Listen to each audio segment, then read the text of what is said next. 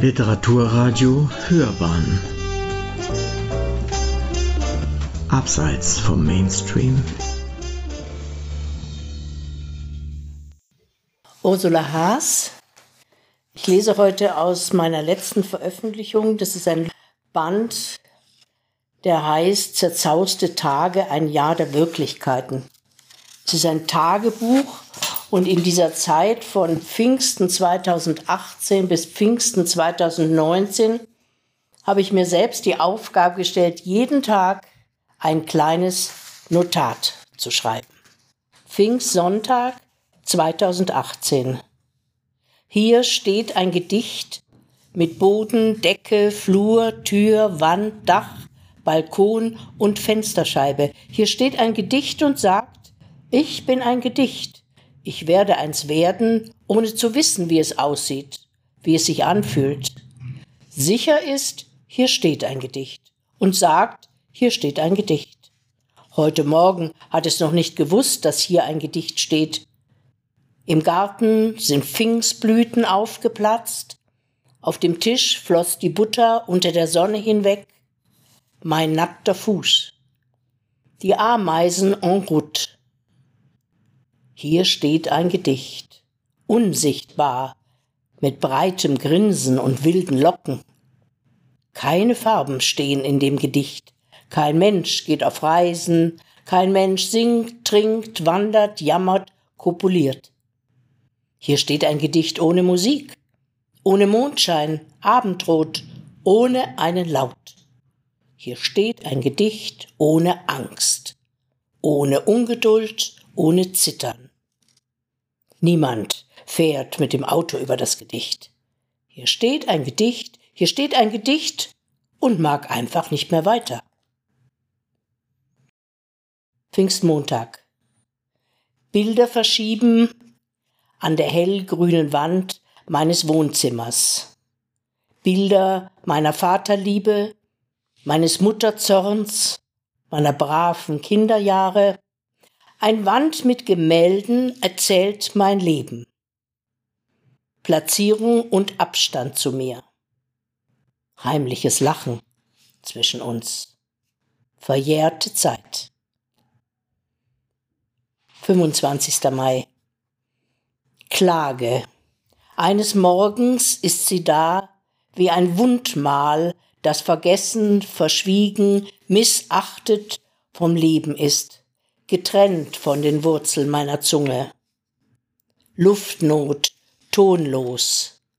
Barfuß gehe ich durch den Raum, blicke durch die Fenster, und unter mir wachsen weiße Heckenrosen um Füße, Beine, Körper und Kopf.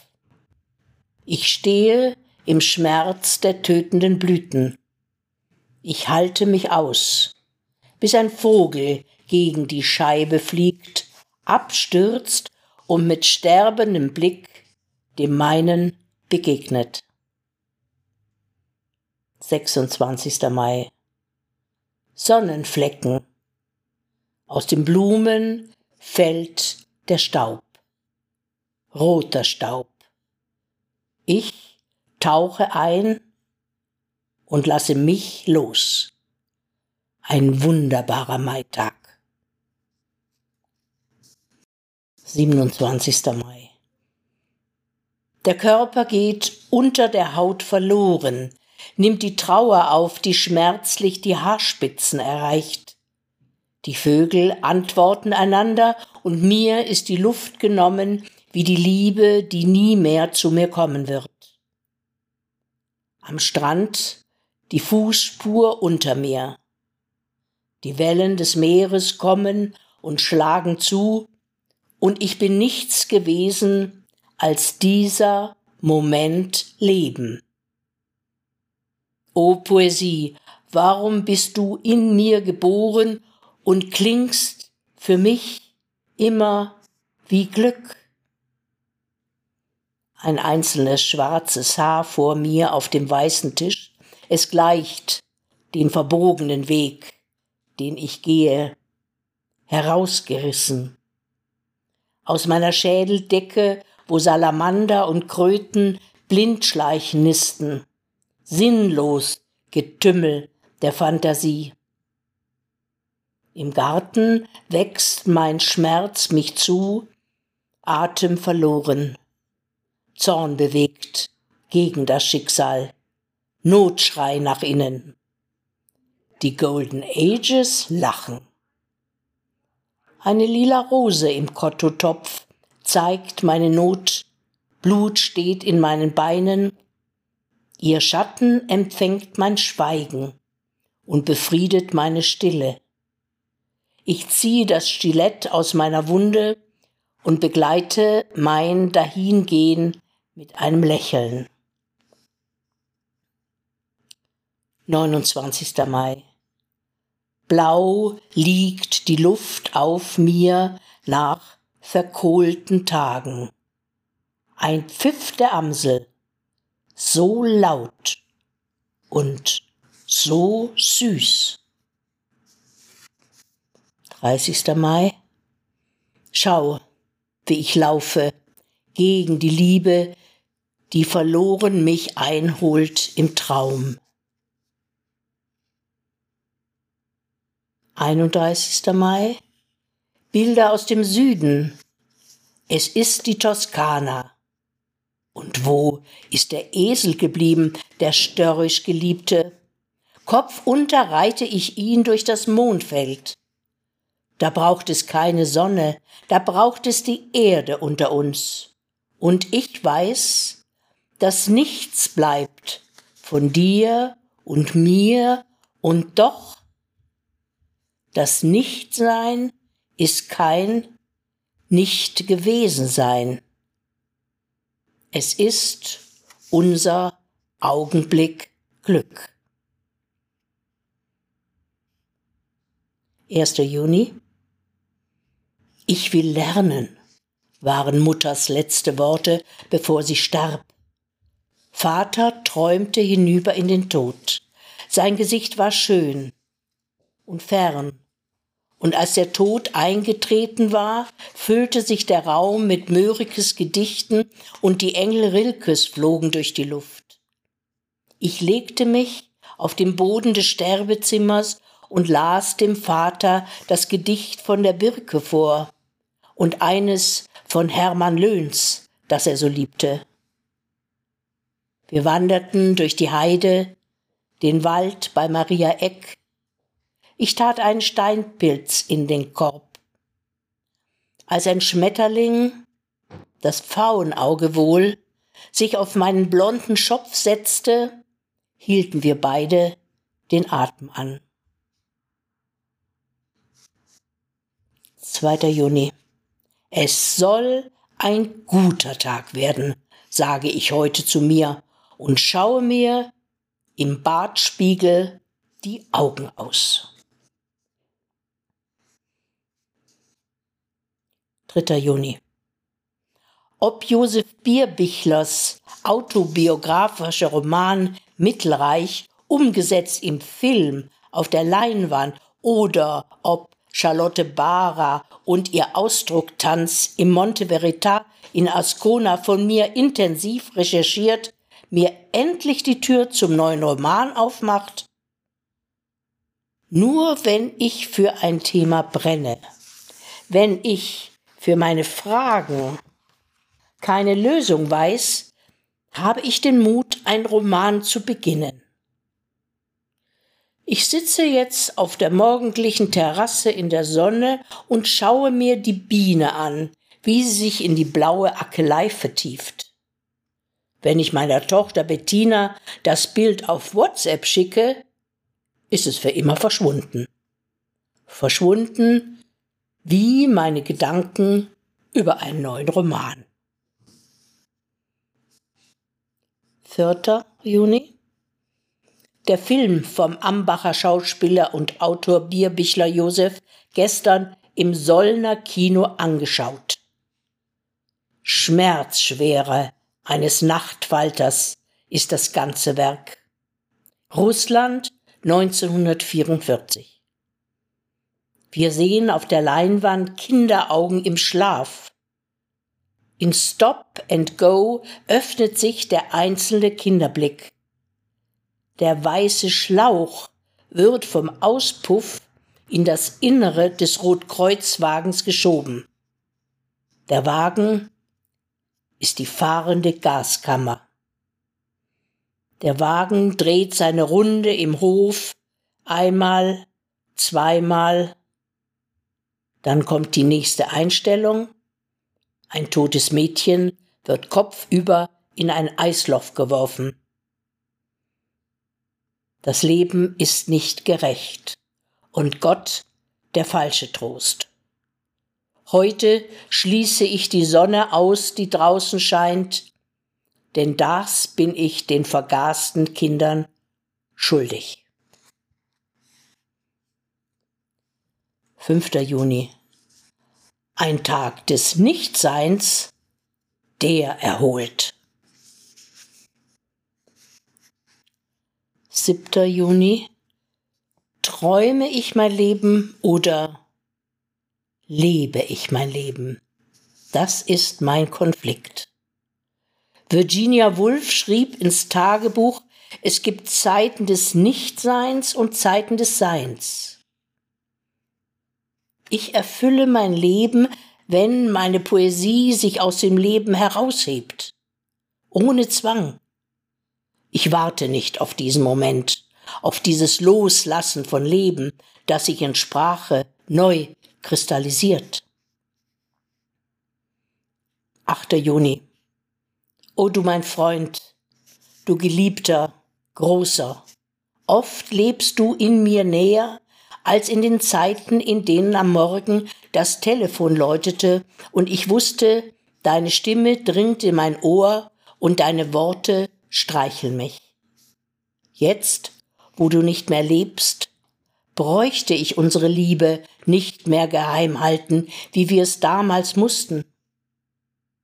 Aber je länger diese schöne, schwere Zeit hinter mir liegt, desto mehr drängt es mich, sie nur für mich zu bewahren. 10. Juni. Die Monstranz unterm Baldachin zieht heute an meinem Haus in München-Sendling vorbei. Fronleichnam verspätet sich bei St. Hedwig. Eine Männerstimme singt laut und alte Frauen und Kinder antworten beherzt. Mit zehn Jahren in Düsseldorf-Flingern zogen Marianne und ich im Kommunionkleid im Fronleichnamszug hinten nach und kannten den Text der Lieder, die heute mir völlig verloren sind. Jetzt bin ich die Frau am Fenster, die zuschaut und was mich einst fast fiebrig und schwankend vor Hoffnung dem nachfolgen ließ, was mich erheben, ja was mich besonders auswählen sollte, lässt mich heute über mich lächeln. Ich liebte es damals in den Jahren nach dem Krieg, durch die Trümmerstraßen mit den Frauen der Heilsarmee singend durch die Düsseldorfer Altstadt zu ziehen. Und ihr beherztes Jubeln hatte ich auch bald drauf, ohne ein solches Hütchen aufziehen zu müssen. Diese Stadtgänge blieben mein Geheimnis. Ich war damals etwa acht Jahre alt.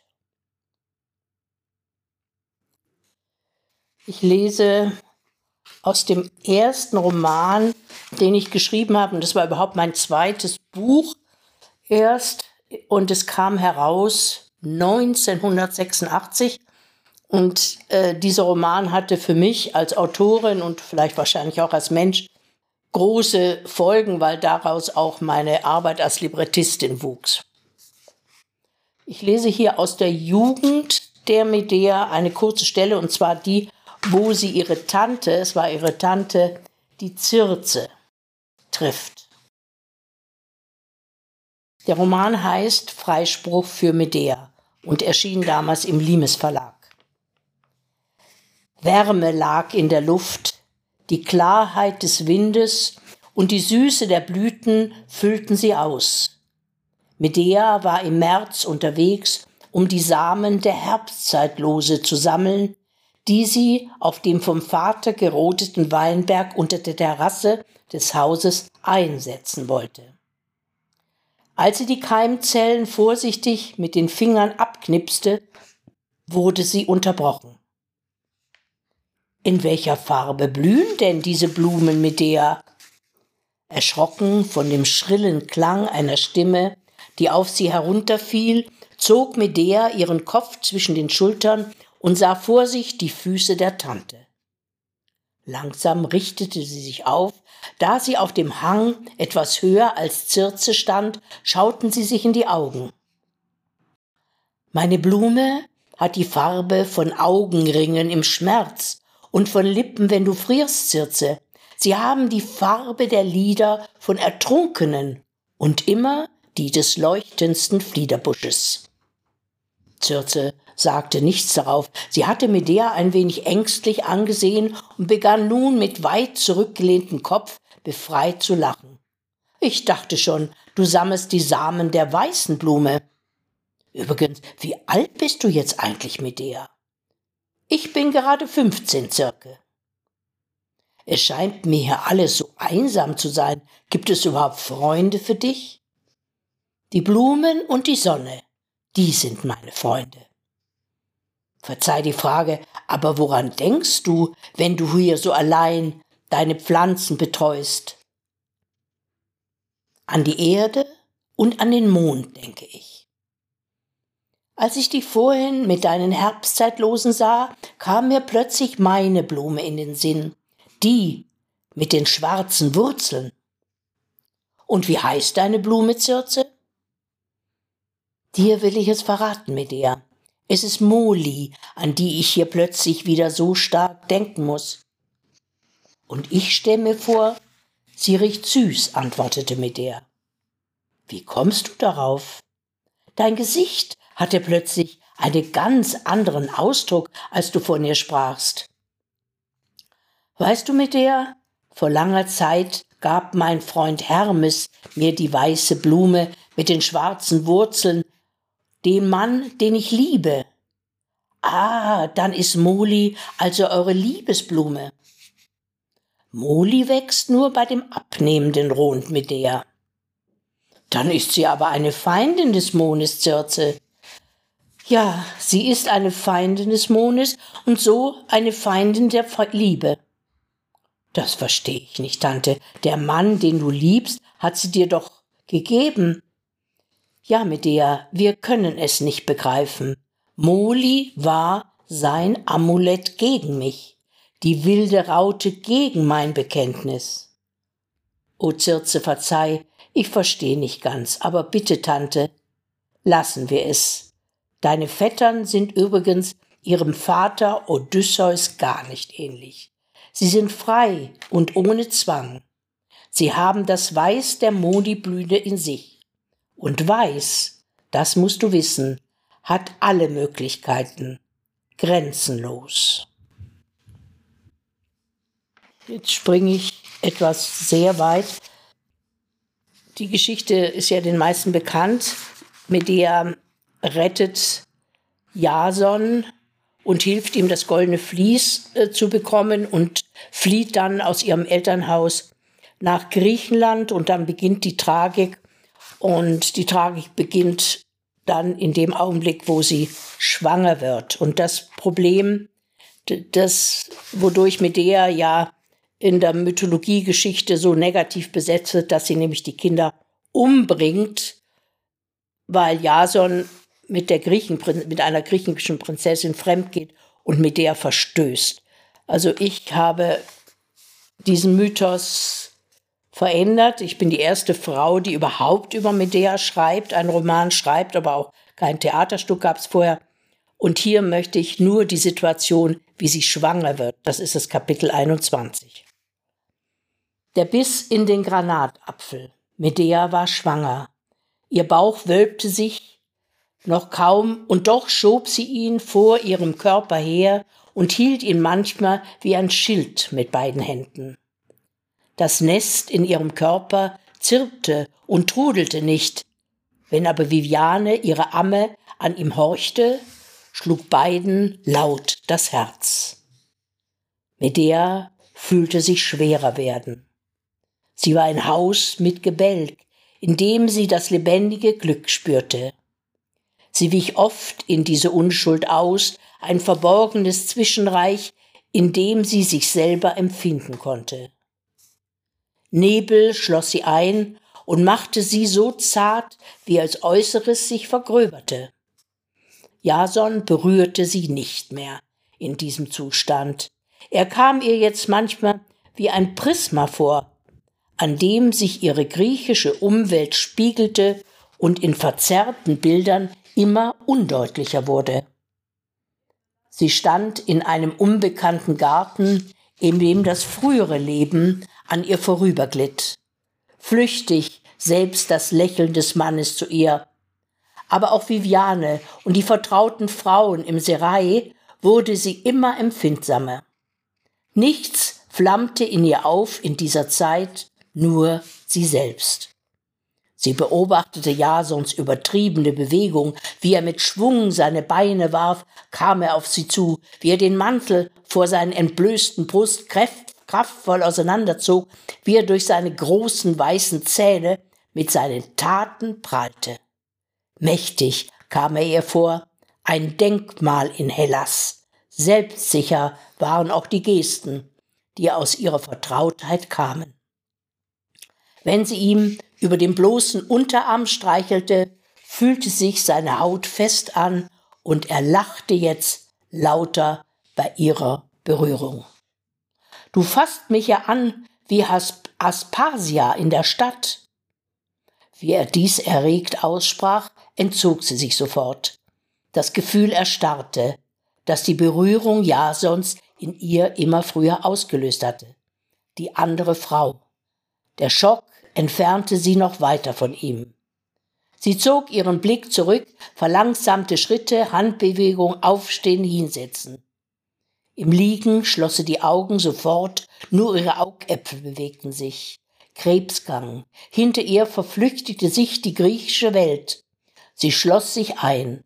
Spiegelnde Wasserflächen, worauf die Argo schaukelte, Efeuranken um den Kopf des Absyrtos, des Bruders und die Locksprache der Circe. Der Traum des Großvaters Helios bei Sonnenuntergang, weiße rote Seidenbahnen um ihr Herz gelegt.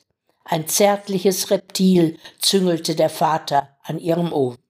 Jason stand plötzlich da und lachte wie die Lustkompane des Aites. Ich lese jetzt aus einer äh, wissenschaftlichen Interpretation und Beschreibung und Bearbeitung äh, dieser, dieses Medea-Romans. Darin ist auch ein Monolog von der Dagmar Nick, die auch die Medea da in einem Monolog, also der relativ kurz ist, aber auch entscheidend ist, weil er eben eine feministische Grundhaltung hat.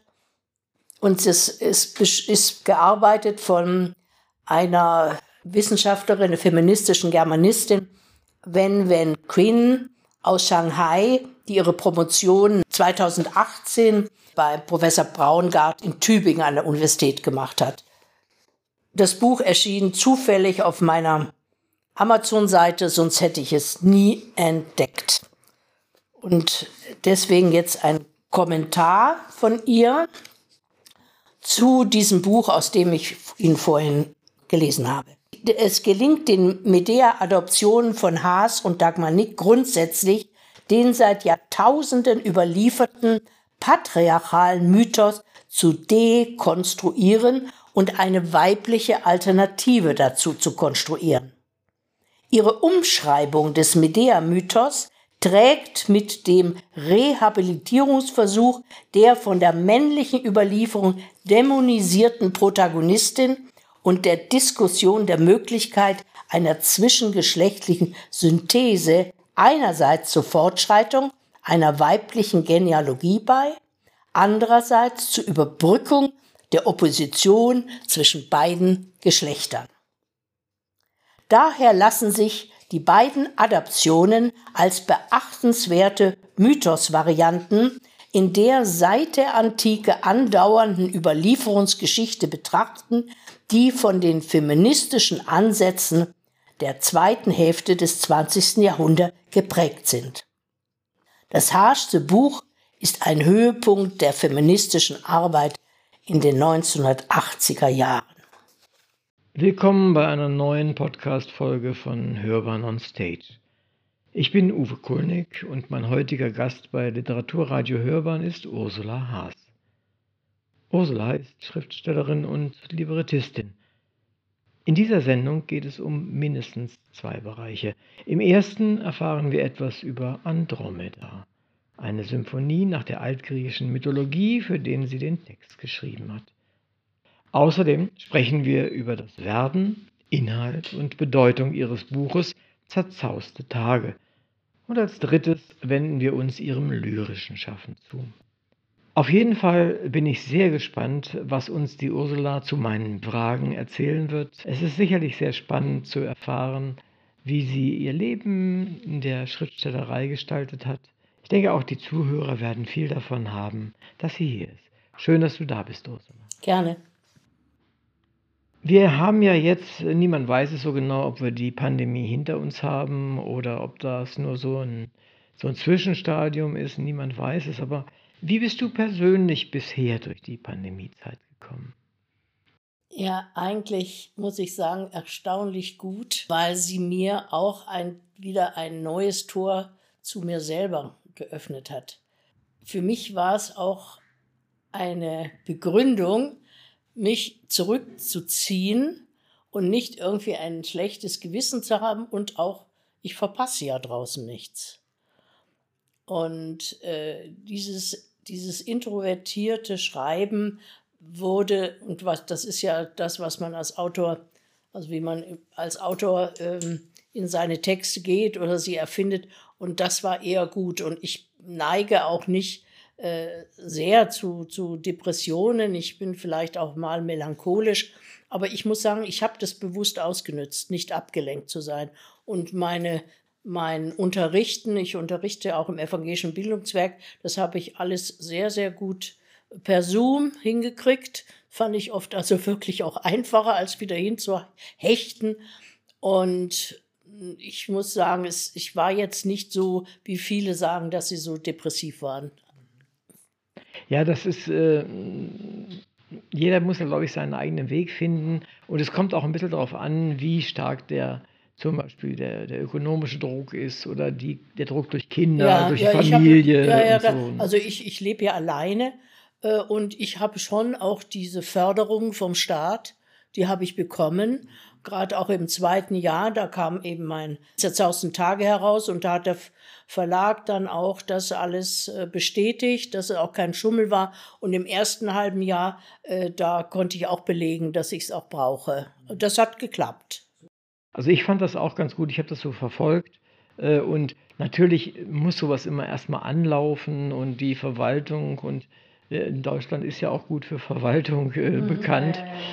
Aber ich freue mich, dass das für dich so, so gut geht. Ja, ich habe auch da mein Buch, mein neues Buch, das ist auch jetzt beim Verlag abgegeben, wobei wir gesagt haben, dass wir warten bis Ende des Jahres, weil die zerzausten Tage kamen natürlich mitten in Corona und so, dass ich kaum Lesungen hatte ich war einmal in Berlin und drei kleine Lesungen in München und normalerweise mache ich richtig gute Lesereisen. Ne? Also das war, äh, insofern warte ich jetzt, dass das neue Buch geht, da geht es um Kunst und Kunstgeschichten.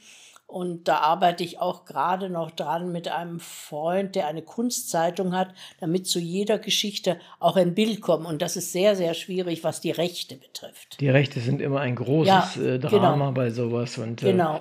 Ja. Es ist auch oft genug sehr teuer. Sehr teuer und da, ja, wie gesagt, da, da bin ich, da helfe ich dem Verlag jetzt ein bisschen. Und auch Befindlichkeiten sind nicht wenig und vor allem, wenn es um Farben geht, ist das Und manche, sehr, zum Beispiel der Kiefer, Anselm Kiefer, der, da läuft alles nur über eine äh, Galerie in Paris. Also mhm. der ist, hat gar nicht die Bilder nirgendwo gesettelt, ja. Aber ich habe auch einige Zeichnungen gefunden, Segantini-Zeichnungen, die so schön sind und die fast nichts kosten. Ah, wunderbar. Ja, man muss halt ein bisschen gucken. Ist dann halt Arbeit, ne? Ja, ja, ja, und das, das mache ich so zwischendrin. Mhm. Ja. Wunderbar. Jetzt kommen wir vielleicht zu dem Thema, das mich äh, am meisten fasziniert hat, als ich hörte, dass du da, dich damit beschäftigst. Nämlich, du hast in den vergangenen Jahren mehrere Libretti für verschiedene Komponisten geschrieben.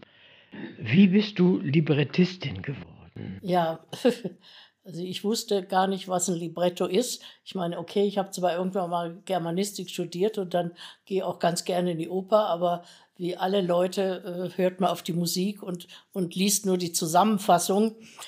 Ja, das ist Folgendes und das hängt eben auch mit diesem Roman Freispruch für Medea zusammen. Und ich würde denken, das ist so ein Glückspunkt oder fast der wichtigste Glückspunkt in meinem Leben als Schriftstellerin. 1986 ist das Buch herausgekommen und in dieser Zeit suchte der äh, bekannte oder auch berühmte Komponist und vor allen Dingen Intendant von Paris und Hamburg äh, suchte einen Text für ein Medea-Konzert. Äh, ich wusste von der ganzen Sache nichts, aber er war auf der Suche und hat von Grillparzer bis Ovid äh, rum und num gelesen und er kam wirklich auf mein Buch. Also es ist wirklich ein, ein Glücksmoment. Und er las dieses Buch und ich, ich kann mich noch erinnern, es kommt ein Brief aus Hamburg hinten, RL, keine Ahnung, kennt keinen Menschen in, in, in Hamburg. Und dann öffne ich es und dann fängt der Brief so an. Sehr geehrte Frau Haas, ich habe das Wochenende mit Ihnen verbracht. Und dann kommt eine, eine Eloge auf den Medea-Roman mit der Frage, würde der Verlag, also der Limes Verlag, mich freigeben und hätte ich Lust, für ihn ähm, ein Konzert zu schreiben, also ein, für eine große Kantate. Singen sollte den Medea-Text die Julia Varadi die Frau von Fischer-Dieskau und so weiter. Und ein großer Frauenchor hatte er geplant und ein großes Orchester, also so groß wie ein, wie ein ähm, ja, äh, Symphonieorchester. Ja, genau, ein großes Symphonieorchester. Ich hatte keine Ahnung, ich habe gestaunt, der Verlag war begeistert und wir kamen in Kontakt und dann habe ich so drei Monate, habe ich gedacht, ja, wie mache ich das? Ich habe keine Ahnung, was ich machen soll. Nur, dass er mir gesagt hat, die Medea soll in poetischer Weise, in einer fließenden, schönen Sprache, so wie ich halt angeblich schreibe, äh, ihr Leben erzählen, äh, ihr Leben mit Jason erzählen, den Kindermord. Und, aber er wünsche sich aus dem Buch nur einen einzigen Satz, wer lieben kann, der kann auch töten. Dieser Satz kommt in dem Roman vor und sonst sei ich ganz frei. Also jetzt nicht abkupfern, das, was ich schon geschrieben habe, sondern wie mache ich das? Da hatte ich natürlich einen Vorteil, dass ich Lyrikerin bin. Ich bin in die Medea hineingeschlüpft. Das war ja nun sowieso schon Anteil von mir geworden. Ich habe vier Jahre an dem Buch gearbeitet. Da war ich ja drin, alle Quellen, alles hatte ich ja, Quellen hatte, habe ich ja mindestens zweieinhalb Jahre an den Quellen gesessen. Vor allen Dingen an den antiken Quellen, aber auch an die Dramen, die seit Euripides geschrieben worden sind. Okay, dann habe ich halt das so geschrieben, als sei es ein großes Gedicht. Ja, und das war, ohne, ohne jetzt irgendwie hier anzugeben oder mich zu erheben, es war so gelungen in der Kombination, in der, in der Art, wie Liebermann es komponiert hat. Und es war wirklich in Hamburg, in der, jetzt heißt sie Leitzhalle, damals hieß sie Musikhalle. 89 kam die raus und das da waren wirklich alle Zeitungen nur geschwärmt, wie toll es war. Ja, also insofern, ich bin naiv da hineingegangen. Ich habe nur gedacht, wenn die Medea ihr Leben erzählt, dann erzähle ich es in der Haasschen poetischen Weise. Für mich ist im Augenblick noch, noch ein, ein riesen Missing Link da drin. ja, aber das ist natürlich jetzt noch keine Oper. Wollte ich gerade sagen. Das kommt ja, der Schritt Aha. kam ja dann. Das war ja nur für mich auch nur der Einstieg. Ah, das heißt, du hast, wie so, wenn du so willst, wie eine Art Ballade geschrieben. Ja. ja und äh, ja. jetzt, wie geht's weiter mit Ja, sowas? okay. Und dann war, das hing, hing natürlich von diesem Wahnsinnserfolg. Da kriegte Liebermann und ich anhängend äh, äh, kriegte ich von der Staatsoper Hamburg den Auftrag, eine Medea-Oper zu schreiben. Und ich erinnere mich noch, wie die Aufführung, es waren ja viel, inzwischen gibt es viele CDs und eigentlich ist es eine Starrolle jetzt geworden für Sopranistinnen, ja. Das ist also, das ist, ja, das ist also richtig. Naja, und dann kriegten wir, ja, jetzt dann kam der John Neumeier, den kennst du ja wahrscheinlich auch, den Tänzer die, die, die, in Hamburg, den berühmten, der kam, ich weiß noch, der stürzt auf uns zu. bei euch geht es zusammen wie bei Richard Strauss und Hofmannsthal. Das ist so symbiotisch, wie ihr zusammenarbeitet. Und das ist einfach, das ist wie ein Wunder, nicht? Naja, und dann hieß es, ja, und jetzt, wie mache ich es mit der Oper? Ne? Ja, und das heißt natürlich wieder, und da hatte ich ja Gott sei Dank auch etwas erfahren, weil ich hatte ja auch Theaterstücke geschrieben. Also ich muss gestehen, ich bin da schon ein bisschen überheblich reingegangen, habe natürlich viel gelesen, ja, habe natürlich auch scheußliche Libretti gelesen und gedacht, also ich möchte, mein Ansatz war, ich möchte so, so Texte schreiben, dass man sie auch lesen kann und dass man sich nicht gleich schüttelt. Äh, und der Liebermann, der war, hatte ja sehr viel Humor, der hat ihm gesagt, streng dich doch nicht so an, man versteht dich doch sowieso nie auf der Bühne. ja, da ist was dran. Ja, ja, ja natürlich, klar. Aber ich habe gesagt, nein, ich habe den Ehrgeiz und dann äh, äh, waren es eigentlich, ähm, habe ich natürlich äh, schon nach der Chronologie des Buches, also Medeas Kindheit, Jugend, da am Schwarzen Meer in Kolchis, dann äh, was sie für, für ein äh, Jason getan hat und dann ihre Zeit in, äh, ihre Zeit in Griechenland und, äh, und natürlich auch dann die Abtreibung. Und dann hat der Liebermann, was viele auch machen, ich wusste das natürlich vorher auch nicht, er hat dann Teile von dem Monolog, ja, also von diesem ersten Stück, hat er dann in die, in die Oper mit reingezogen. Aber eigentlich habe ich es gebaut wie ein Theaterstück. Ja. Vielleicht bin ich immer noch viel zu weit weg. Ähm, du hast jetzt Texte geschrieben. Äh, in, in Form eines Theaterstücks, wie du mhm. selbst sagst. So, jetzt hat er aber doch äh, ein, äh, Musik komponiert. Der hat erstmal noch gar nichts. Ach, er der hat noch guckt, gar nichts. Der, das darf nicht also sein. Das ist eher umgekehrt. Ja, natürlich. Ich ja, bin, ich weiß ich, das ja, nicht. Ja. Nee, das ist ja, also im Grunde ist es so, äh, der Librettist bringt meistens den Stoff, er bringt die Struktur, er bringt auch das Tempo, denn ich, beim, es ist ja immer in der Oper so, äh, es ist Dialog, Dialog, Dialog und dann wieder steht einer und singt um seine Befindlichkeit. Das nennt man Arie. Und das fällt mir ganz leicht durch die Poesie. Wenn da einer steht und dann fürchtet er sich, oh Gott, oh Gott, oh Gott, oder Jason äh, verliebt sich dann in die junge Kreusa und ähm, dann kann ich mich da reinfühlen. Also äh, es ist schon eine Mischung aus ja, äh, aus, aus spannenden ähm, Dialogen, wie es geht, dass die Handlung weitergetrieben wird. Und Liebermann, das ist dann so, er kriegt von mir, jetzt sagen wir mal, so ein Stück, was halt Aktion auf der Bühne sein. Und dann sagt er, so ruft er mich an, weil wir haben fast nur telefonisch gearbeitet, er lebte dann auch in Italien, habe ich gesagt, ja, sagte Ursula, das hast du sehr schön gemacht. Aber ich würde dich bitten, könntest du die letzten drei Zeilen streichen, weil die möchte ich nur mit der Musik ausdrücken.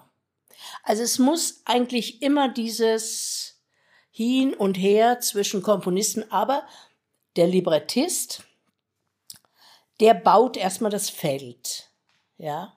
Das hätte ich mir eigentlich genau andersrum vorgestellt. Aber wenn du so willst, also böse gesagt, vertont äh, ja. der, der ja, Komponist richtig, letztendlich richtig, das geschriebene so Wort. So ist es. Ja, so ist es. Aber zum ersten Mal, und da kommen wir auf das, was du jetzt in deinem, an dem Anfang äh, angesagt hast, ähm, ich habe auch für ein, ich habe natürlich jetzt inzwischen für einige Komponisten gearbeitet, auch mit, mit also zeitgenössischen recht bekannten. Und, äh, und darunter gehört auch der Kommunist Paul Engel. Und mit de, für den habe ich mal, ähm, das ist nach, einem, nach einer Geschichte von, von Bobrowski, Böhlendorf. Und zwar ist das ein, äh, ein Hauslehrer zur Zeit, glaube ich, 18. Jahrhundert bei einer adligen Familie und der aber ein Revolutionär ist, so ähnlich wie Lenz von Büchner, ja. So ist, so ist der Ansatz. Und da hatte ich diese Geschichte und die habe ich auch, wie ich ja meistens die Geschichten verändere. Da verliebt er sich in die junge, äh, junge Mutter der Kinder, die er da betreut. Es muss ja auch ein Drama werden. Ne? Und also sonst der Kampf gegen Kirche und gegen, gegen äh, den Adel und dann der Liebeskonflikt war hier. Aber da habe ich auch erst den Text gemacht und Paul Engel hat dann komponiert. Aber ich, hatte jetzt zehn Jahre keinen Kontakt mehr zwischen Engel und mir. Der war auch weggezogen von München. Und der ruft mich eines Tages an und sagt, ja, Ursula, kannst du wieder für mich arbeiten? Ich habe schon äh, zu dem Thema Andromeda, ich bin so fasziniert äh, von dieser Andromeda, ich habe außer den Namen und dass ich wusste, dass es ein Stern ist, keine Ahnung gehabt, habe ich gesagt, ja, du, wenn du schon die Musik hast, ja, wie soll denn das gehen, ne? Bitte versuch es. Äh, und so kam eigentlich vor einem Jahr zum ersten Mal äh, auf mich als Librettistin die Situation, dass ein Komponist sagte, ja, ich habe eine Symphonie mit so und so viel Personen, Andromeda und dann die Nereiden, das sind ähm, so Wassermädchen, die unter Wasser da irgendwie schönes Leben führen und Poseidon. Und äh, das habe ich schon in meinem Kopf und so komponiert. Da habe ich gesagt, naja, da stehe ich aber jetzt da. Und dann musste ich natürlich erstmal gucken, wer diese Andromeda war. Äh, das ist eine, auch eine mythologische Frau, hinter der aber eigentlich eine, ein, ein Mutterproblem steckt, weil diese Cassiopeia, ihre Mutter, die tönt in die Welt hinaus und zu Poseidon und allen, äh, meine Tochter ist die schönste der Welt und ich bin genauso schön. Und also äh, sie ist also eine Angeberin und hat diesen, dieses, diese äh, griechische Sünde, die man Hybris nennt. Und da wird sie bestraft und sie lässt sie, äh, entzieht sich die Mutter, aber ihre Tochter Andromeda wird an einem Felsen bei Jaffa, also in Israel, wo die Jaffa-Orangen herkommen, da wird die hingenagelt, die arme Frau, und ein Ungeheuer kommt aus dem Wasser, Keteus, und die Wellen und so weiter und so fort. Also das arme Mädel hängt da und sie wird letztlich befreit dann von Perseus. Und Perseus hat ja eine, eine tolle mythologische Geschichte äh, und, äh, und das war natürlich, wo ich, was ich sehr spannend fand. Bei Perseus mit der Vorgeschichte von Perseus.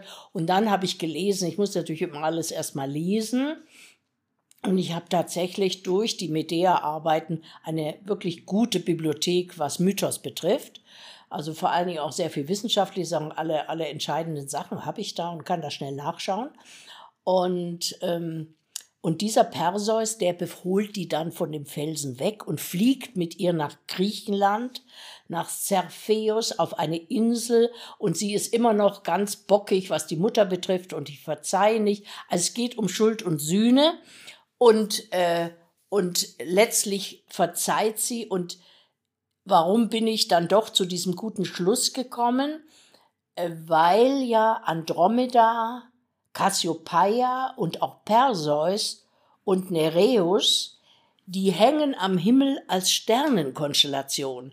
Und da habe ich mir so gedacht, also wenn die da oben so friedlich am Himmel hängen, dann können die nicht bis an ihre Uhrzeiten zerstritten sein. Da muss auch ein Verzeihen sein. Und das war für mich eigentlich so die Spur, dass ich dann letztlich in den Dialogen äh, auch mit einem großen, äh, ja zum Schluss, mit dem großen Gedicht, das alle singen, so wie beim Rosenkavalier, wo sich alle, da, da kann er dann der Komponist und der äh, alles vermischen. Und äh, so war auch seine, sein Ansatz, dass es letztlich dann auch äh, ein, ein gutes Ende hat. Ne? Und wir haben, wie konnte ich das? Er hat mir dann immer Passagen beschrieben, was er da komponiert hat. Beschrieben, also ja, nicht, nicht schon mal nee, gehört kann, am also Klavier kann, oder so nee, etwas? Äh, ich kann, ich kann inzwischen relativ gut Partituren lesen, aber ich kann so einer Stimme folgen, aber ich kann nicht die vielen ähm, Instrumente in meinem Kopf zusammenbringen. So weit bin ich einfach nicht. Und habe es ja auch nie studiert oder was. Aber es war, wir haben beide gesagt, es ist wundersam, dass es funktioniert hat. Und es hängt natürlich auch damit zusammen, dass der Paul meine Schreibweise, Paul Engel meine Schreibweise kennt und irgendwo ist es, ja, ist es symbiotisch auch zusammengegangen. Das ist erstaunlich. Also ich hätte mir Und das ist eine Stunde. Das ist eine Stunde. Ja, ich habe gesehen, das ist eine, Ja. knapp, eine knappe Stunde. Ja, ja, genau. drei- 53 Minuten Ja, ja. oder 58. Ja. Also äh, ein Wahnsinnsaufwand eigentlich Mhm, auch. Ne? Und das führt mich zu einer praktischen Frage, ohne dass ich jetzt nach Mark und Pfennig fragen will, sondern einfach, das ist ja viel Arbeitszeit. Das ist für ihn sowieso, aber auch Na ja, von dir. das ist ja wie äh, wie, wie war das finanziert? War das irgendwie Naja, du kriegst gesponsert? Auftrag, du kriegst Auftrag. Also Liebermann hat natürlich eine Riesensumme von Hamburg gekriegt. Und ich musste, ich musste natürlich, das war natürlich so meine Anfänge, ähm, weil es ist, äh, wenn man jetzt die GEMA und ich habe natürlich da auch, ich bin ja auch Anwaltstochter, also ich habe mich da schon schlau gemacht. Da ist so, also der, der Komponist kriegt den Auftrag, der kriegt, sagen wir mal, ähm, 20.000 oder lieber mal 70.000, damals D-Mark. Und dann musst du als Librettist sagen, ja, und was krieg ich von dem Brocken? Und das ist natürlich eine Verhandlungssache, aber natürlich auch hängt es nur davon ab, was du für einen Ruf hast. Also ich arbeite nie mehr unter 40 Prozent. Das- Also ich will ah, nach 40 Prozenten Prozent das dann. von Okay. dem, was der jetzt kriegt. Ah ja, wunderbar. Und Aber dann bin ich natürlich in der GEMA. Ja. Da kriegst du natürlich auch als Librettist. jedes Mal, wenn es Ja, so da, aufgeführt da, wird. da kriege so, ich ne? auch jetzt, wenn auch äh, an- die Hölzki habe ich und ja, wir haben einige Leute und da, da jetzt kommen, das ist ja immer bei zeitgenössischer Musik, es kommt, kriegst du am Anfang viel und dann wird es halt nicht mehr so viel gespielt. Aber ich kriege natürlich, wenn es im Rundfunk gespielt wird oder wenn oder CDs verkauft, das bleibt. Also spannend. Ich habe, das ist ein Markt, so wenn man so will, wenn man es als Markt bezeichnen möchte, von dem Das ich ist eine überhaupt Gattung, keine, keine, keine Ahnung Ja. hatte. Und das, das ist, ich finde Ja. das, ich finde das wahnsinnig interessant.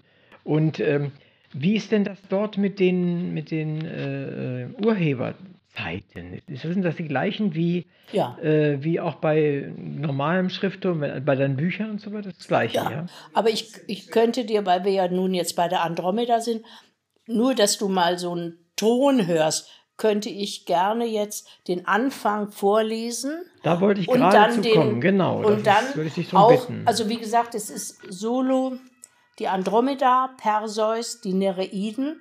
Äh, und dann ist, ist relativ viele, äh, die Nereiden sind, glaube ich, acht, ja. Und dann ist es so, wenn ich die jetzt nur Nereiden nehme, dann gebe ich dem, dem äh, Komponisten das Recht, dass er jetzt aus diesen Zeilen immer wieder was rausnimmt und die erste Nereide singt dann Wir lieben das Wasser und die zweite singt jetzt das. Also das muss ich nicht dann speziell machen. Das kann er dann in seine Partitur so einfügen und da machen wir auch einen Vertrag, dass ich ihm das Recht gebe, dass er dann auch vielleicht die dritte Zeile als erste Zeile nimmt. Okay, also er kann das Werk in gewisser Weise und in gewissen Grenzen verändern. Richtig, richtig. Ah, das ist auch ganz Aber er muss mich fragen. Okay. Ja? Und da, du kannst auch sagen, nein, das Mhm. nicht, das soll so bleiben. Ja, ja. Ich habe, also sagen wir mal, mit, äh, mit Liebermann, ähm, ja, da habe ich schon auch oft gekämpft. Aber ich habe letztlich mich natürlich, der hat, das war glaube ich seine siebte oder achte Oper, da habe ich mich natürlich auf seins verlassen. Aber ich bin auch störrisch und habe gesagt, oh, das ist doch so schön. Da sagt er, heb dir mal die Zeile auf, vielleicht brauchen wir die dann im Chor. So, ne? Das ist dann auch Handwerk, ne? Das ist, war, es war mit meine tollste Zeit, ja. Es waren zehn Jahre, die ich mit Liebermann gearbeitet habe. Und dann zwischendrin natürlich auch kleinere Sachen mit anderen. Auch zum Beispiel mit Adriane Hölzki. Das ist ja eine ganz hoch, hoch ja, qualifizierte, ganz moderne. Ähm, der habe ich zur Farbe Blau. Äh, ein, ein, die wollte nur die Farbe Blau. Und dann habe ich gesagt, ja, was stellst du dir denn vor? Du musst den Text so schreiben, dass ich es ganz öffnen kann, die Musik. Und, äh, und das, ist, das ist mir gelungen. Und dann hat sie gesagt, du, ich würde das gern zertrümmern. Und dann habe ich gesagt, du, ich, ich, ich schätze deine Musik und du bist eine, eine tolle Komponistin. Ja, ich gestatte dir das. Und dann hat die das zertrümmert und die, die Sängerin, die hat gegurrt wie eine Taube, hast kein Wort mehr verstanden, hat manchmal nur Buchstaben aus meinen Worten raus. Aber das, das wird immer noch verlegt und auch die CD läuft, ja. Mhm.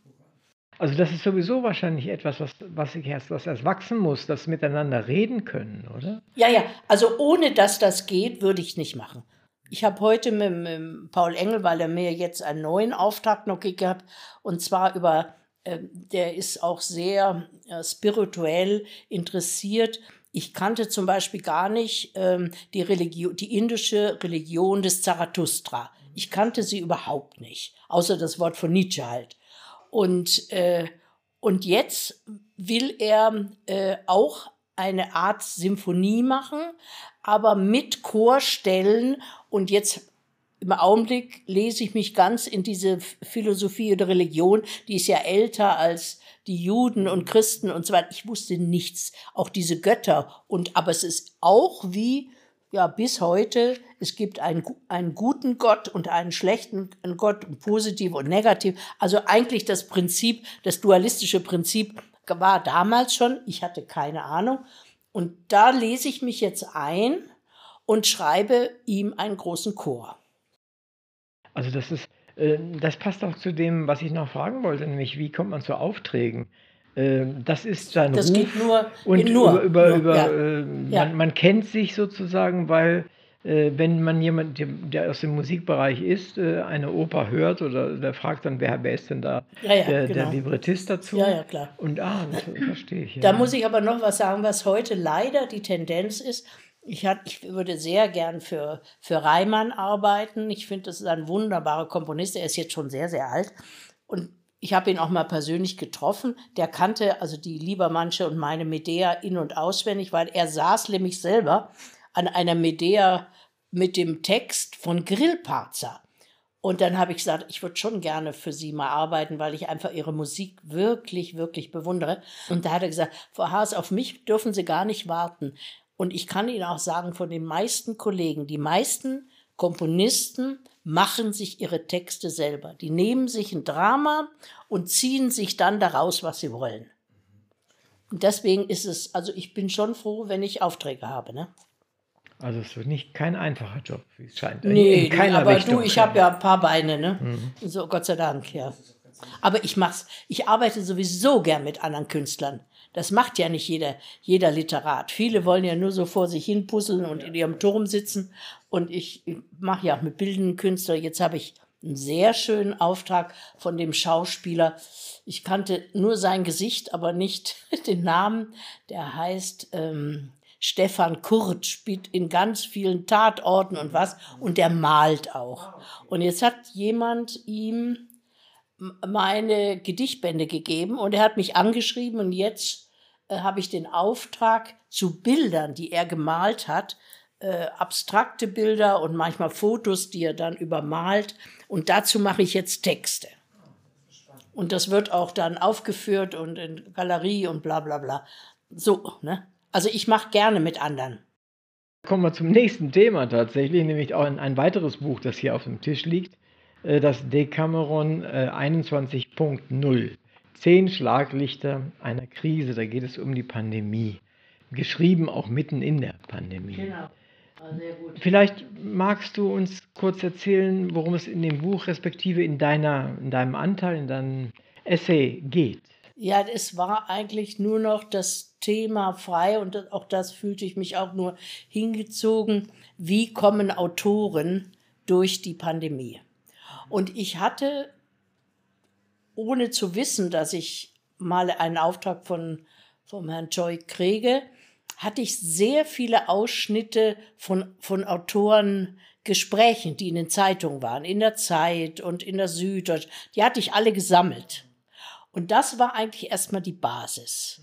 Und dann war natürlich meine eigene, ähm, meine eigene Haltung, wie komme ich selber durch.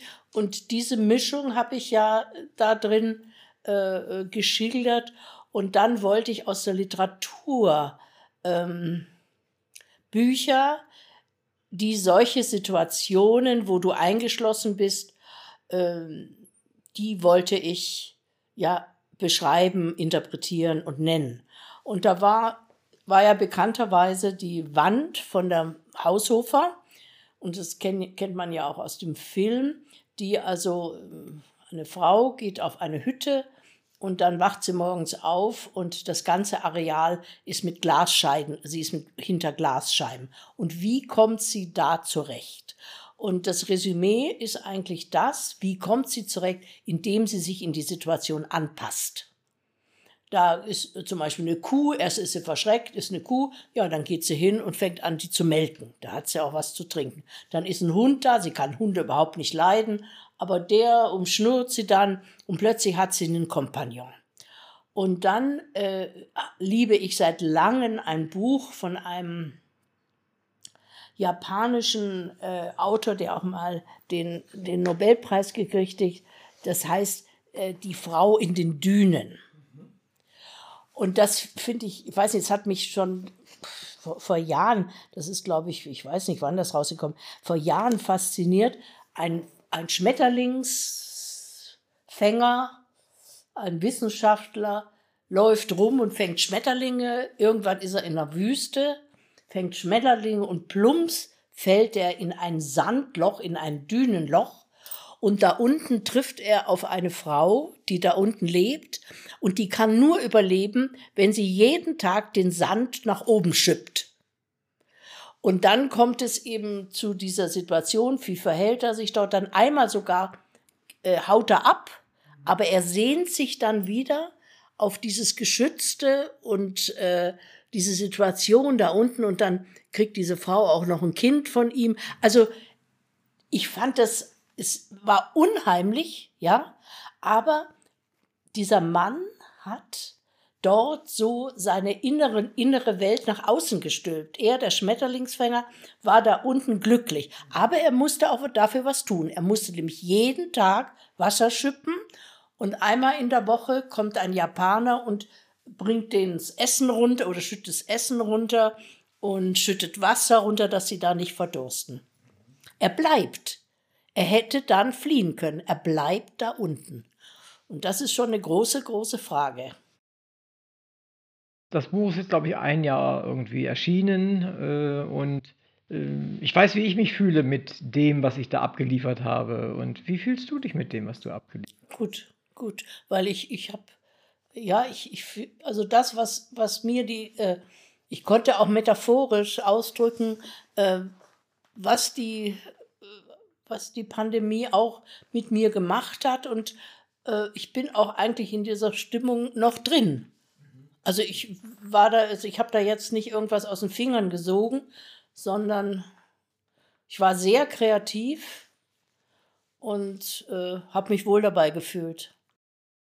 Das ist ja nicht immer so, wenn man so eine Auftragsarbeit hat, mhm. mehr oder weniger mhm. jedenfalls Auftragsarbeit. Ja, ja, nee, aber ich hatte ja auch, da, da lag ja noch mein Kunstbuch, da war ich ja noch gar nicht fertig, aber das war auch toll, weil ich konnte ja diese Gemälde, konnte ich mir im Internet herholen oder hatte selber die Kataloge oder habe mir dann auch, also ich bestelle nie bei Amazon ein Buch, aber gebrauchte Bücher sind einfach billiger und Kataloge sind schrecklich teuer. Also da habe ich mir viele Kataloge auch bestellt, eben, ob es jetzt der Gantini war oder, ach ja, verschiedene. Es waren, sind 17 Künstler, die ich da beackert habe. Ne? Also es sind schon sehr, sehr verschiedene Dinge, die du tust. Und das mhm. finde ich also sehr beachtlich, tatsächlich. Kommen wir vielleicht zu dem Buch, was du, aus dem du auch schon gelesen hast, nämlich aus den zerzausten Tagen. Was hat es damit auf sich? Ich kann nicht mehr genau sagen. Ähm, das war eben 2018, dass ich irgendwie die Idee hatte, äh, dass das Leben so fliegt und jetzt im Älterwerden ich doch merke, äh, und auch weil ich eben doch sehr bei mir bin und ich, ich lebe ja auch alleine, äh, dass so Dinge immer so, man sagt neudeutsch, Flashback-mäßig hochsteigen. Und das fand ich irgendwie spannend und dann habe ich mal mich einfach von eben Pfingsten 18 drei Monate dran gesetzt, einfach gemacht. Und ich habe einen Kreis von Literaten, das, die, wir treffen uns ähm, beim Joanno Strasser und seiner Frau.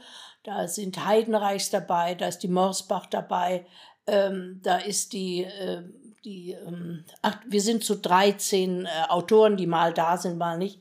Dann der Norman, dann, äh, also es, Männer und Frauen. Und jetzt auch der Josef Brustmann, der Kabarettist, ist auch dabei. Naja, und wir lesen dann Work in Progress. Ähm, ja. Und das, da, gehen, da geht's richtig zur Sache. Also da, Peter Mausbach haben wir dreimal Romananfänge, die gehen nicht. Da musst du neu rein. Und die ist ja wirklich eine exzellente Prosaschreiberin. Und dann habe ich gedacht, also Kinder, ich will euch was lesen, aber ich bin so unsicher, das ein ganzes Jahr durchzuhalten, ob ich das ja auch psychisch schaffe. Ne? Ja, und dann habe ich da gelesen. Wir waren damals, da war mal, ja, Anatole Renier gehört auch dazu, der Ah war ja, auch der der Anatole. war, der war auch schon mal in einer meiner Ja, Sendungen. Ja, aha. Und äh, ja, und dann waren eben Heinreichs dabei und, und Strassers. Mehr waren da nicht. Ja, ich lese und lese und dann ist zu Ende und dann stehen sie alle da, sitzen sie alle da und starren mich an. Dachte ich, boah, richtig durchgefallen, ne? Ja, Ursula, was du dich da traust. Und der, und der, und der, der Anatol sagt, ja, aber dann erfahren die doch so viel von dir. Habe ich gesagt, ja, ist ja doch ein, ein Tagebuch soll es sein. Aber ich will halt nicht ausweiten, Thomas Mann mäßig, wer mich alles besucht hat oder was, äh, sondern ich will schon auf den Punkt bringen, was war an dem Tag. Und deswegen jeden Tag ein Notat. Und es war, es war, war hart. Es war wirklich hart. Und, äh, und dann war es natürlich auch, es geht ja auch so, hier habe ich mich zum Beispiel zum ersten Mal geoutet, was Rolf Liebermann betrifft. Ich habe natürlich nie gesagt, dass wir auch eine Liebesbeziehung hatten. Aber jetzt ist seine Frau tot, er ist lange tot. Also, aber ich habe es so diskret, du hast ja die eine Stelle jetzt auch schon gelesen. Und, ähm, und auch was meine Kinder betrifft, da, denen habe ich es vorgelesen. Und auch die Stellen über meinen Mann, weil das war sehr schwierig. Mein Mann war dann sehr ähm, vom Alkohol abhängig und war sehr aggressiv dann geworden, wie man das ja von kennt. Aber wie gesagt, ich kam aus der, ich kam da nicht raus und äh, ich wollte es schreiben, aber ich wollte es diskret schreiben. Also das ist natürlich schon sehr mutig. Hast du hinterher die Texte, so wie du sie geschrieben hast, tatsächlich veröffentlicht oder musstest du was oder hast du was rausgenommen? Nee, rausgenommen habe ich gar nicht. Ich habe äh, mit, eigentlich mit meinen Kindern diese Stellen haben wir richtig abgeklopft, aber ich hatte ja schon vor im Jahre 2004 ist ja das drei Frauenbuch äh, herausgekommen. Das ist ja sind drei Stränge und der eine Strang ist meine Autobiografie und äh, da habe ich ja viel mehr anekdotisch, was da war und wie, wie halt äh, ich in der Beziehung eigentlich vom Schreiben abgehalten werden sollte und auch ganz schlimme Sachen. Und das brauchte ich ja nicht. Hier waren es ja, und ich bin ja versöhnt mit meinem Mann im Innern, und da waren es eben auch nur diese Flashbacks. Ne? Das ist ja nicht mehr, dass man, wenn man was bearbeitet hat, willst du das ja nicht dein Leid nochmal so auswalken. Das, ist, das wäre auch nicht mein Wesen. Und äh, na, ich, äh, obwohl es eben leider zu wenig äh, Lesungen waren, aber ich habe von manchen Menschen ganz lange Briefe gekriegt, weil sie selber inspiriert wurden dadurch. Glaube ich wohl. Das macht immer viel mit den mit Zuhörern, so etwas. Weil sie denken ihr eigenes Leben ja mit. Genau. Und die sagen, boah, wenn die so, das, das sich so traut und so. Und bei mir war das. Und es ist natürlich auch ein sehr poetisches Buch. Es geht sehr viel um Schreiben. Auch ähm, wie ich in äh, Anfang 2000, ähm, also das dann 19 Januar, bin ich mit meiner römischen Freundin, meinen Freunden aus Rom, waren wir äh, privat auf Kuba und, äh, und die Vorbereitung mit Kuba habe ich eigentlich über das Drei-Frauen-Buch vor allen Dingen gemacht, meine, meine Einstimmung, weil diese Tina Modotti, die Fotografin, die aus äh, Udine stammt äh, und dann aber in Mexiko gelebt hat und mit einem, einem kubanischen Revolutionär eine große Liebe hatte und dann die Identität dieses Mannes angenommen hat und dann bei der Roten Hilfe wirklich gekämpft hat. Die hat dann ihr Fotografien aufgegeben, also auch eine ganz spannende Frauengeschichte.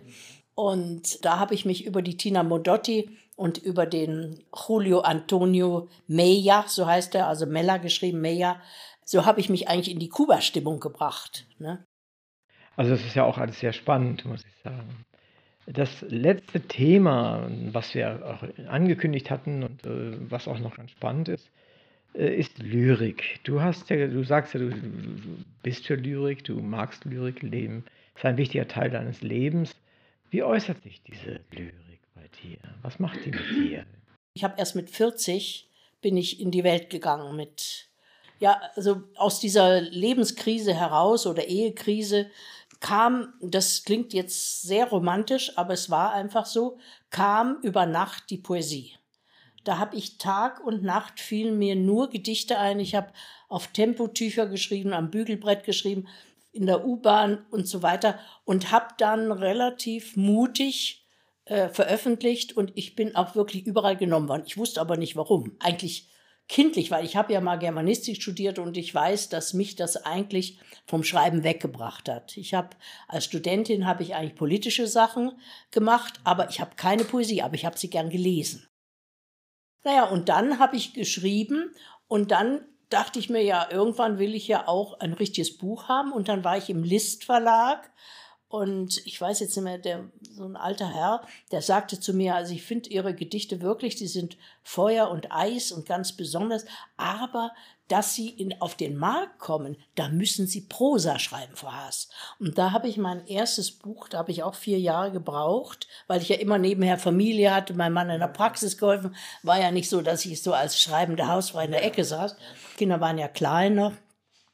Unterrichtet habe ich auch noch nebenher. Ja, okay.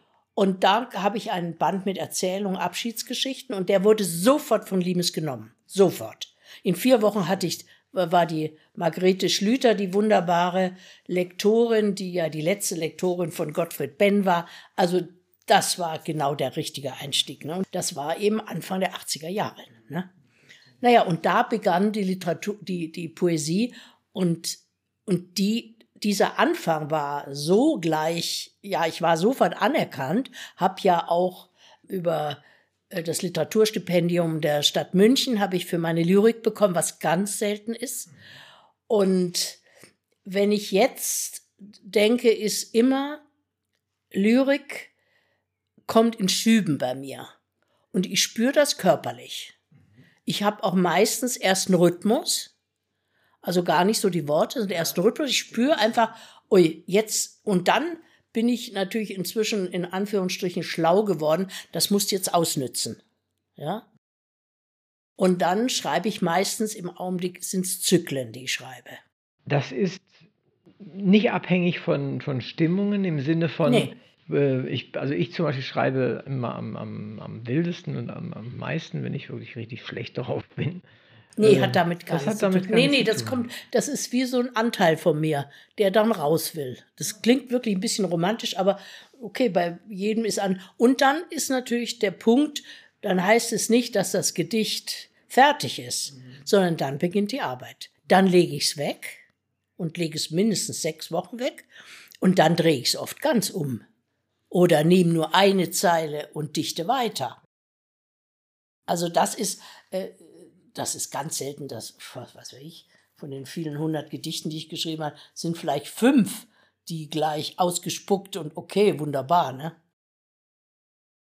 Nachvollziehen natürlich. Ja. Äh, Poesie ist Arbeit. Das ne? ist Arbeit, ja. Man, denkt immer, viele Menschen denken, da ist, ja, da ist Talent. Das meine ich. Und dann äh, hat man ja, das. Das, ist, äh, das mag welche Menschen geben, bei denen das so ist, aber die allerwenigsten. Ja, das waren, das waren vielleicht in der Romantik jemand. Aber auch wenn du mal so ein Mörike-Gedicht siehst, denkst du, also da, der wusste doch genau, als dritte Zeile muss jetzt die Natur kommen. Ne? Also das es ist, als Dichter muss ja auch schlau sein. Das ist ja. Es war schon immer schwierig zu überleben. Eben. Wenn man sich überlegt, dass auch Goethe und andere ihre Bücher zum großen Teil selbst bezahlt haben, damit ja. überhaupt das mal ja. rauskam. Oder sie hatten waren Staatsdiener, ne? Wie irgend Goethe. Sowas, irgend sowas, ja. ja, genau. Oder viele eben sogenannte Hofmeister, so wie, wie viele, also Herder zum Beispiel. Mhm. Sowas, was ich letztlich auch mache, indem ich unterrichte. Ne? Also ich unterrichte halt nicht äh, Deutsch und Englisch, sondern ich unterrichte halt Literatur. Ne? Mhm. Das war schon immer ein schwieriger Job letztendlich, solange es den gibt. Ja, wenn man das, also ich will das halt machen. Meine Mutter hat immer gejammert, weil ich habe ja Staatsexamen für Deutsch, Geschichte. Ja. hätte ich natürlich auch. Ich hätte heute eine Bombenpension und meine Mutter hätte mich gerne als Perlenkettendame äh, als Oberstudienrätin, aber leider, leider bin ich abgesprungen. Und deswegen war auch das ähm, jetzt die zerzausten Tage, äh, diese, diese, ja, das sind ja im Grunde wie so Schneeflocken oder Sternenfunkeln, äh, was aus so einem Leben rauspoltert, ne? Das ist äh, schon, also gerade jetzt in, in, in meiner Altersstufe finde ich das äh, ganz wichtig. Aber wie gesagt, im Augenblick sitze ich wieder an Libretti und das finde ich ganz toll. Das ist auch eine tolle Sache. Vielleicht als letzten Punkt noch, du machst ja auch Veranstaltungen oder du, du unterrichtest. Ja, ja. Du, äh, äh seit zwölf Jahren unterrichte ich im evangelischen äh, Bildungswerk autobiografische Schreiben. Das sind drei Kurse. Das ist nicht jeden Monat, sondern im, jeden Halbjahr sind es drei, viermal. Und äh, da, die Leute müssen sich auch für ein Jahr anmelden und toi, toi, toi. Also viele sind wirklich die zwölf Jahre dabei geblieben. Und das macht mir Spaß. Mir macht die Erwachsenenbildung macht mir Spaß, weil ich halt die, die weil ich merke, ich schenke denen eine Möglichkeit, dass sie ihr Leben so schreiben können, dass es ihre Enkel auch noch lesen werden. Mhm. Denn wenn die, wie die ankommen und wie so ein Schulaufsatz, das, das haut doch jede, jede Sohn, Tochter, Enkel, Enkelin, um Gottes Willen, was hat denn die Oma da geschrieben? Nichts wie weg. Ja, es ist ja auch nicht, nicht verwunderlich. Ja, natürlich. Ja, und da habe ich inzwischen wirklich zwei Bücher schon mit denen gemacht. Jetzt kommt ein neues heraus. Das letzte hat sogar der Alitera Verlag gemacht. Isa Schönheiten. Das da, habe ich vom Titel her gesehen, ja, ja genau. genau. Und das ist so, sogar gelaufen, das Buch. Naja, und dann habe ich gedacht, die einzige Möglichkeit, die machen ja nur äh, bayerische Sachen, ne? Und da habe ich dann aus zehn Jahren die besten bayerischen Geschichte von meinen Teilnehmern, das sind also im Ganzen ungefähr 50 Menschen, rausgesucht und daraus hat der Literatur Verlag ein Buch gemacht. Schön. Das, aber das ist doch toll, oder? Ja, ja. Also ich, ich Herausgeberin find, ist auch nicht schlecht. Ich ja. finde nee, nee, ich find sowas toll, ja. Nee, also ich muss sagen, ich bin ja damals, nach der Referendarzeit und dem letzten Examen, habe ich gedacht, nix wie weg von diesen frechen Teenagern und immer dasselbe, jedes Jahr Karl der Große und nochmal und nochmal. Nee. Und, und deswegen habe ich ja am Anfang, habe ich nur meinen Mann unterstützt, wie er seine Habilitation schreiben wollte, die er nie fertig gemacht hat. Und dann habe ich gedacht, so, und jetzt Erwachsene. Und meine ersten Erwachsenen, das ist, ist so schrill, da habe ich inseriert, ähm, ich würde ganzheitlich Menschen fördern, also bekloppt. Und da kam von einem Siemens-Direktor eine junge Frau, die stammte aus dem Schwarzwald, ähm, aus einem Gasthaus. Und sie war ungebildet, aber bildhübsch. Und dann habe ich die trainiert, dass die, wenn dann die, äh, äh, die Gäste bei denen waren, habe ich mit der Konversation geübt. Ich bin mit ihr in Museen gegangen. Ich habe mit ihr Klamotten eingekauft und habe so ein ganzheitlich. Und dann wurde sie schwanger und dann habe ich gesagt, so, jetzt lasse ich sie wieder gehen. Toll. Eine tolle Geschichte. Das ist ja auch ist fast ein kleines Buch. Ja, ja, ja, nette ja. Geschichte. Nee, das ist in Ordnung. Damit haben wir eigentlich schon die letzten drei Fragen, die ich noch hatte, ähm, fast erledigt. Vielleicht noch eins, was ich beziehe mal auf diese zerzauste Tage. Äh, wer sollte dieses Buch lesen? Ja, weil es natürlich vom Ansatz her narzisstisch ist und ich doch nicht so bekannt bin wie Tagebücher, ja, Thomas Mann etc.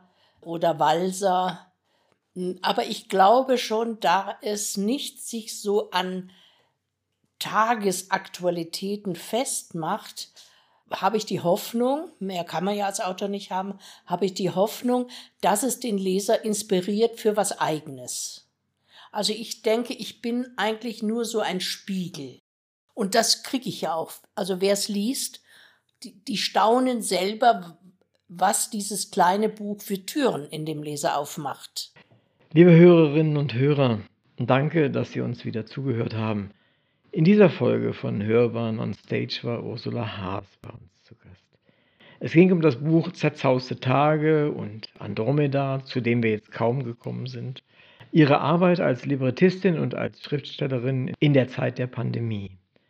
Wir haben interessante Details aus der Welt der Libretto erfahren, wie die Corona-Einschränkungen in das Kulturleben und die Kulturentwicklung eingegriffen hat und wie Ursula Haas und sicher auch viele ihrer Kollegen damit umgegangen sind. Ich bin Uwe Kulnig und mein Gast in dieser Sendung des Literaturradio Hörbahn war die Schriftstellerin, Lyrikerin und Librettistin Ursula Haas aus München. Vielen Dank, Ursula, dass du zu uns gekommen bist, wir viel über dich erfuhren und ich dieses Gespräch mit dir führen durfte, auch im Namen unserer ZuhörerInnen. Herzlichen Dank. Ich danke dir auch, Uwe.